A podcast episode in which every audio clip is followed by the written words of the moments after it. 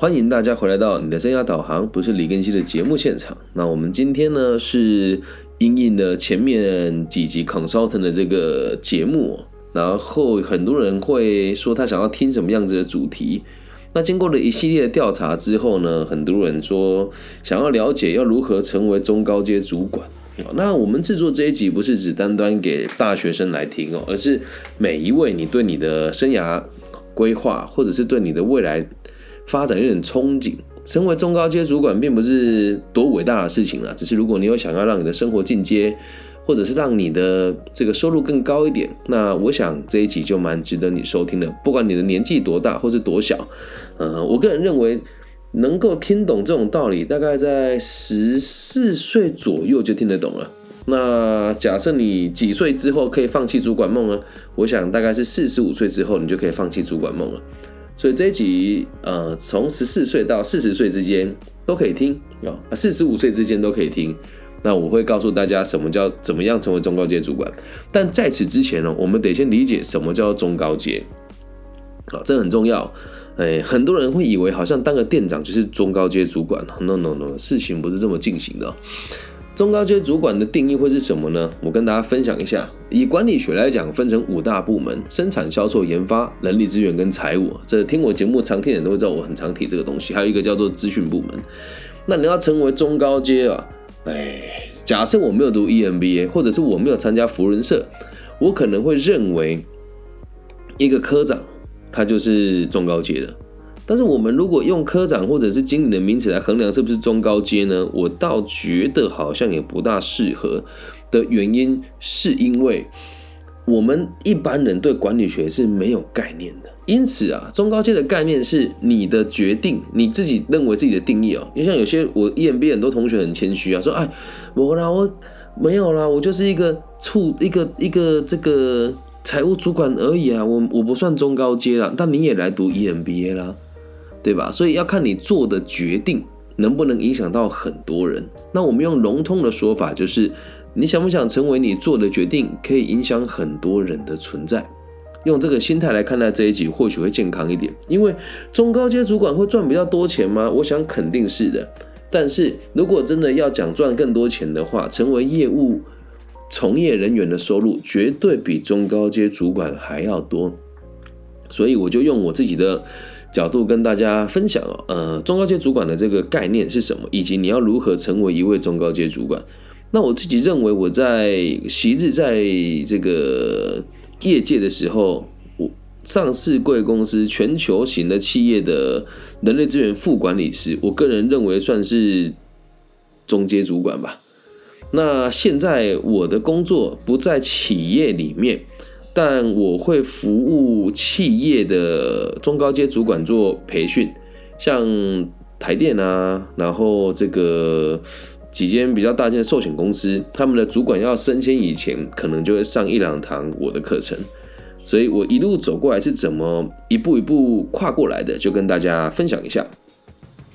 你要成为中高阶主管以前哦，如果你是商学院的同学的话，请你一定要修习相关的学分。那什么叫相关的学分呢？晚安。好，跟大家说晚安。晚安。嗯，好，跟大家说我要去睡觉喽。不可以调皮，芭比现在是你在全世界人都看到你在这个地方调皮了。你是乖宝宝，要要以身作则，对不对？跟大家说要乖哦，我去睡觉了。来跟大家，我去睡觉。好，跟大家拜拜。拜拜。好，去吧。祝你有个好梦。谢谢你，那门帮我关起来哦。拜拜。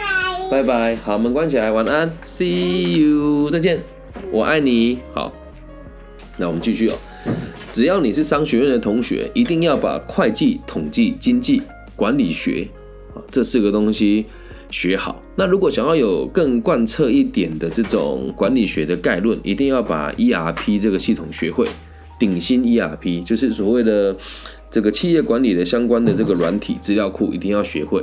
因为你未来不管在哪个部门，这件事情都很重要。如果你能够以全貌的角度来看待企业的作业的流程，那么应征你的人就会知道你是个有 sense 的人。那有了第一步的基础的商学概念之后，如果你不是商管学院相关的学生，或者是你已经不是大学生了，请记得，假设商管的能力都没有的话，去买管理学跟初等会计学的书回来看，并且把你的外语能力提升起来。外语能力很重要，因为如果你在台湾当中高阶主管，台湾的公司规模虽然大，但是台湾的厂区是小的。如果你今天可以到海外的厂区去当主管，那个位阶就会高很多。为什么呢？一个工厂可能可以有三千人到四千人左右，那你在这个工厂当主管，人数管的才多，才能说是中高阶嘛。那像我的母亲所在的这个工厂加作业员只有八个人，那这样子的公司，就算他是财务长，我们也不能算他是高阶主管。所以我们说的是，你做的决策可以影响很多人，才叫高阶主管。好，我们现在讲的是新鲜人跟出社会两三年以内的人，你要有这些基础的技能。那你要应征什么样子的工作呢？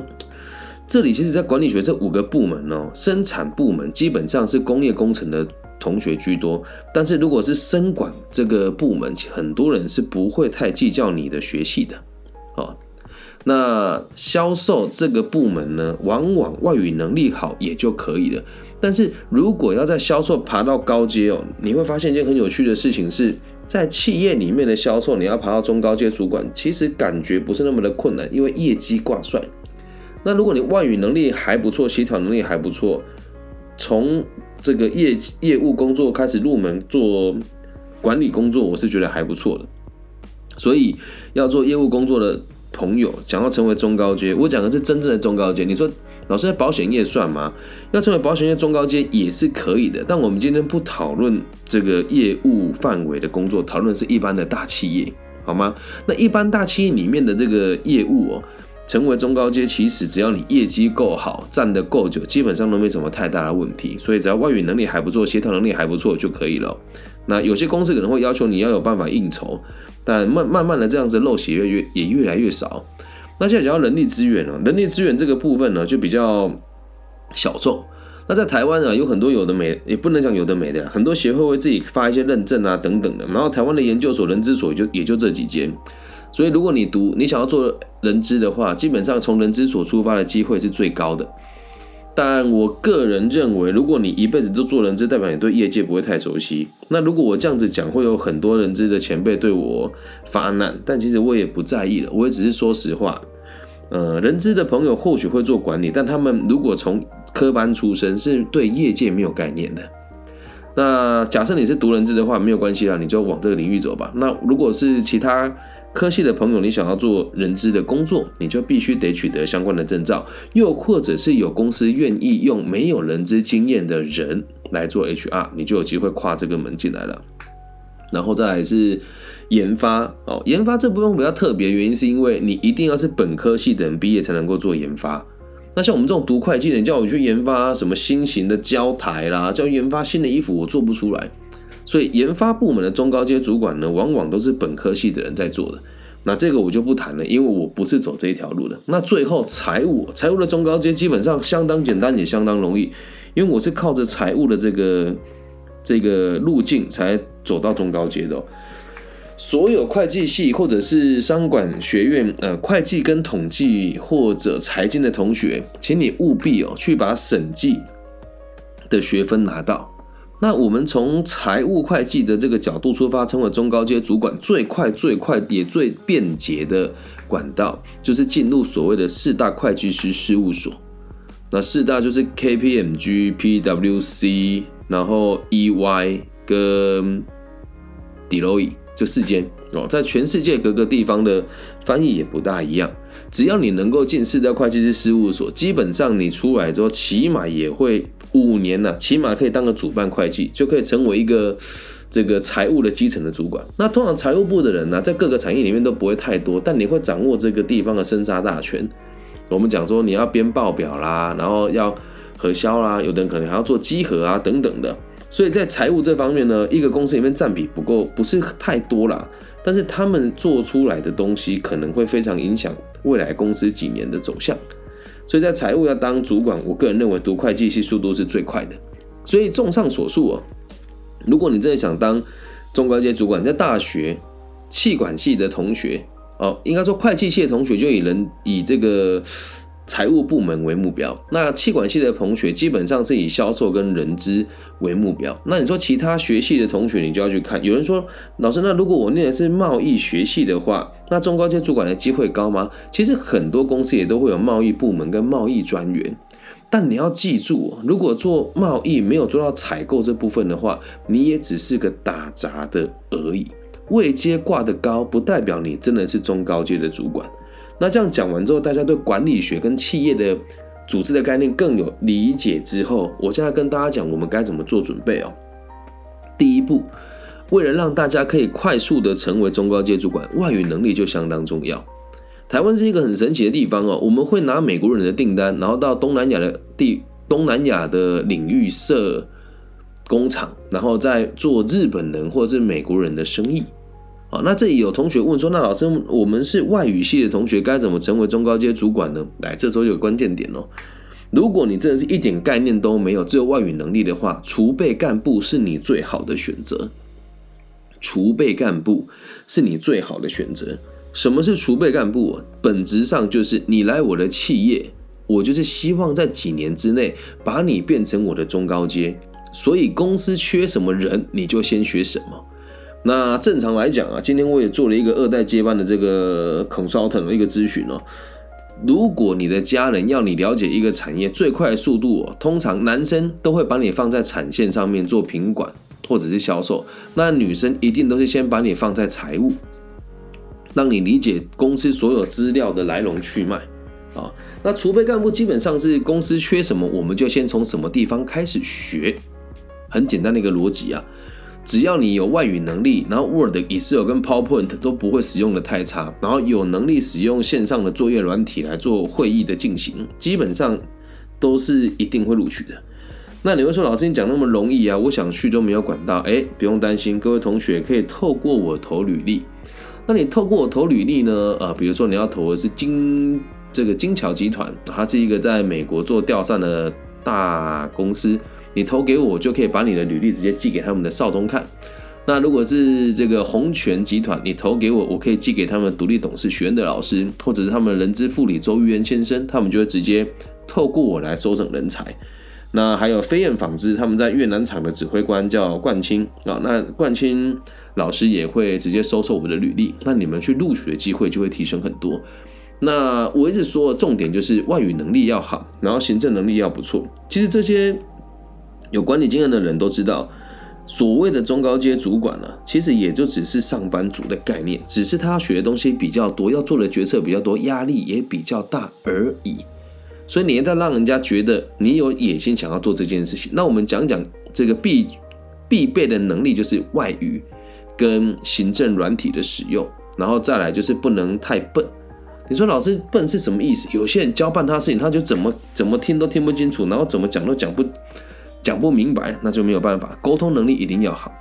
那接下来就要讲我们如何去做更深入的准备哦。前面讲的是你一定要会的技能，接下来要讲我个人认为录取率会提升的一些关键点。第一件事情，一定要有良好的体魄。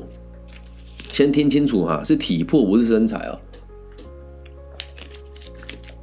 就是我们讲的看起来要有有型有款，有型有款啊。什么叫有型有款呢？看起来能够让人家依靠，而且抗压性极强。你说老师这种形象装得出来吗？不要装，台湾有很多自媒体啊，自称中高阶主管都是装出来的。那有些人讲话头会摇来摇去、晃来晃去，然后就是故意把那个咬字咬得很重，那都是说谎。讲两个例子哦，在网络上有一间在台湾中部排名蛮前面的大学，他们有一个毕业生的演讲，就请那个毕业生代表，他就说。我们这老师啊，教学很严谨，所以我们不考试，只听我们报告啊。这一听就是谎言嘛。在二十页里面，我们要猜一万多字，这肯定也是谎言嘛，对吧？那他讲这些话的时候，都故意讲的非常肯定，所以一听就知道是说谎，所以绝对不要装。然后还有另外一个在台湾的一个这个自媒体啊，我先讲，我不敢说人家是做对了还是错，但如果是我看到这样子的人，我肯定不会录取他。有一个这个自媒体叫做头家学院，啊，然后他就说教人家怎么卖东西，但他讲话的内容就非常的开散，然后会故意把声音压得很低沉，那一听就知道很有机会是说谎。你也可以说我主观意识判断，因为我不了解他们的背景，但是他请这些人讲话都没有讲他的背景是什么。然后还有另外一种人会就是用很夸大的方式，或是用这种很多包装的行销方式的手法，来让你觉得他讲话非常专业啊。有的人会讲一些呃段子啊，或者背一些专有名词啊，这都不是真正的自信哦。听清楚了，什么叫自信哦？相信自己有能力面对自己没看过的挑战，并且相信自己可以解决它，这个才叫做真正的自信。其实我今天到静宜大学演讲啊，我感触蛮深的。早上在这个企业管理学系相关的学系演讲的时候，他们对我其实蛮冷淡的，但事后很多人问我问题。啊，那我觉得在过程当中，我就把自己的韧性展现的很好，因为出来演讲也不是菜鸟了。可是当面没有人理我的时候，我依然可以相信他们只是累，或是只是不习惯用双向的方式上课。哎，果然上完课之后，大家问我很很多问题嘛。然后下午我到他们的资工系演讲的时候，讲 NFT 跟虚拟货币，还有我在自媒体行业操作的一些未来的趋势，让他们知道做软体工程师以后的发展是还不错的。那在这个过程当中，其实一开始学生对我也很冷淡。但他在离开之前，学生也问了我很多，呃，我想得到跟我想不到的问题。那我就才发现，哦，对，这个就是所谓的有能力相信自己做得到，然后并且在压力中的挫折成长。那这个一般人要怎么锻炼呢？跟大家分享一下，请大家开始运动。并且设定下目标，突破它。你去面试的时候，人家问你有什么兴趣，千万不要说啊，我喜欢唱歌，喜欢跳舞，喜欢逛街。你是在选秀了是不是？这种事情是不能被允许的，理解吗？你说我喜欢运动，喜欢阅读，那运动哦，基本上两种是最吃香的，跑步跟游泳。如果你做健身的话，其实大部分如果要把健身练得很好。健身材很健美，你都要花很多时间上健身房，所以人家就会直接主观的判定，可能你没有那么多时间好好工作。但是呢，如果你是可以平均分配时间的，也是很令人敬佩啦。只是一般人哦，你会面试你的都是年纪比较大的人，他们对于上健身房这件事情都会有先入为主不喜欢的概念。像台湾有个廖老大，他就说啊，你月收入不到三万，哎，不到五万块的没有资格上健身房。我个人非常认同他的说法，但他讲完了之后，馆长，台湾有个小丑叫馆长，反正我骂他我也不会红了哦。他就是很喜欢讲一些看起来很正义的话，然后满嘴都是脏话的一个台湾的一个，也不能讲正面冲着，叫 KOL。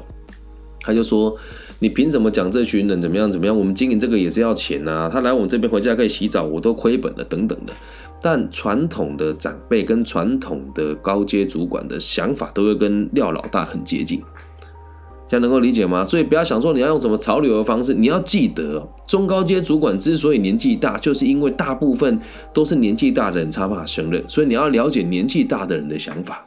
有人就说：“那老师你不就是过时的人吗？”听清楚哦，我的成就超龄不代表我过时。这一点很重要哦。你如果想要在很年轻就坐坐上中高阶主管的位置，一定要这个概念。我早熟不代表我过时，理解吗？所以你一定要让周遭的人跟长辈知道你自己的状态是什么。所以第二件事情是运动，要让自己看起来是体态还不错的。第三件事情，阅读，开始读一点有用的书。那我个人建议你啦，愿意的话把。《田与权力》这本书看完，《Sweetness and Power》，它确实蛮艰深的。以原文的方式看完，会对你更有帮助。你去面试的时候，人家说：“哎呀，你不是读商管科系啊，怎么会想要来应征我们的储备干部啊？”我看过这本书，大概知道管理学来龙去脉是什么，了解吗？运动、阅读，然后再下一件事情，个人的魅力一定要还不错。那怎么锻炼个人魅力呢？如果你有男女朋友的话，找他跟他聊天，然后问他说：“你觉得我有哪些值得欣赏的地方？”尽可能的让每一个人看到你都愿意跟你多讲两句话。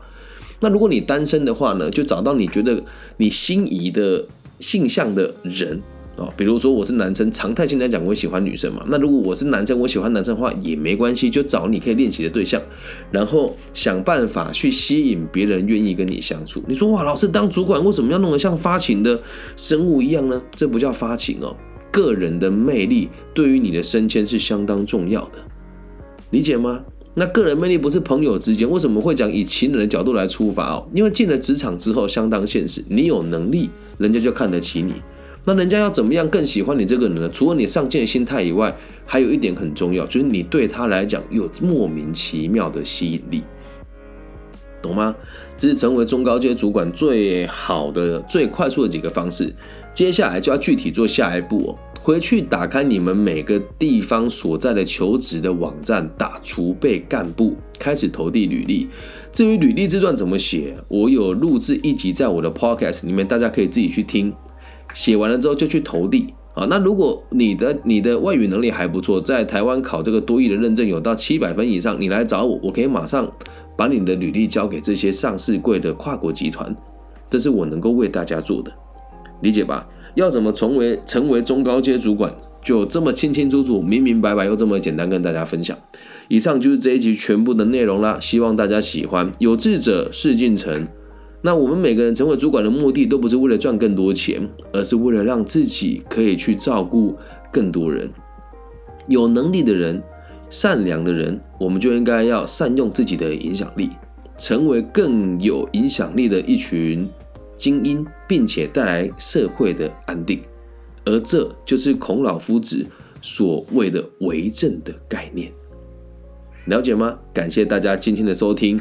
如果你也喜欢我的节目，欢迎你帮我分享、按赞加订阅。那假设你是公司里面的中高阶主管，听完了这一集，觉得哎，我小李讲的课还不错，想要约我做培训也是可以的。那。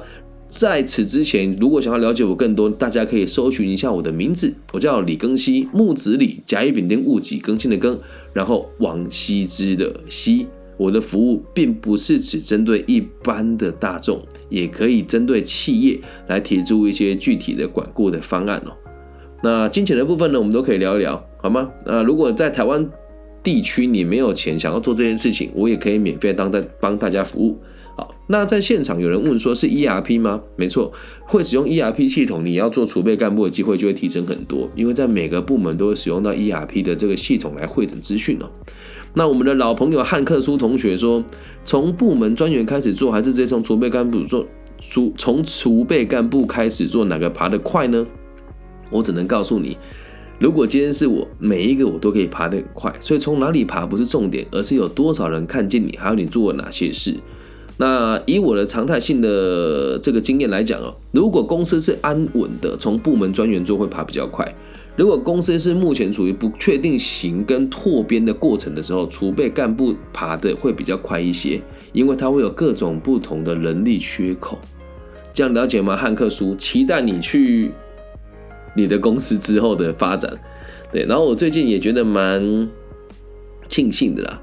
呃，今年的台湾电力公司的培训，基本上每一堂培训课的第一堂课都是由我来服务的。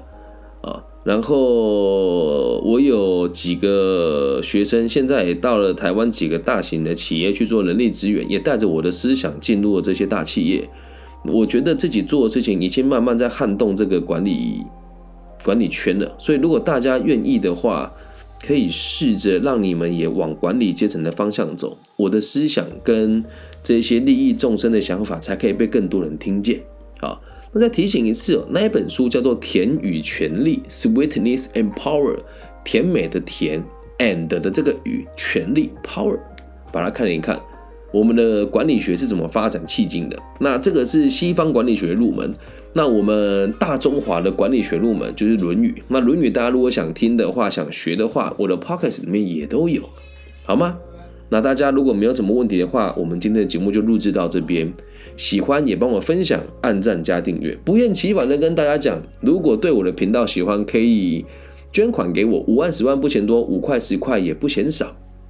好吗？私信我，我会把汇款的方式提供给大家。希望我们节目的存在可以让更多有梦想的人走得更远，让更多有理想的人可以站上自己梦想的道路去帮助别人。也希望透过我们的节目，可以让世界的每一个角落都可以有更和平、更安稳的状况。感谢大家今天的收听，我爱你们，大家晚安，拜拜。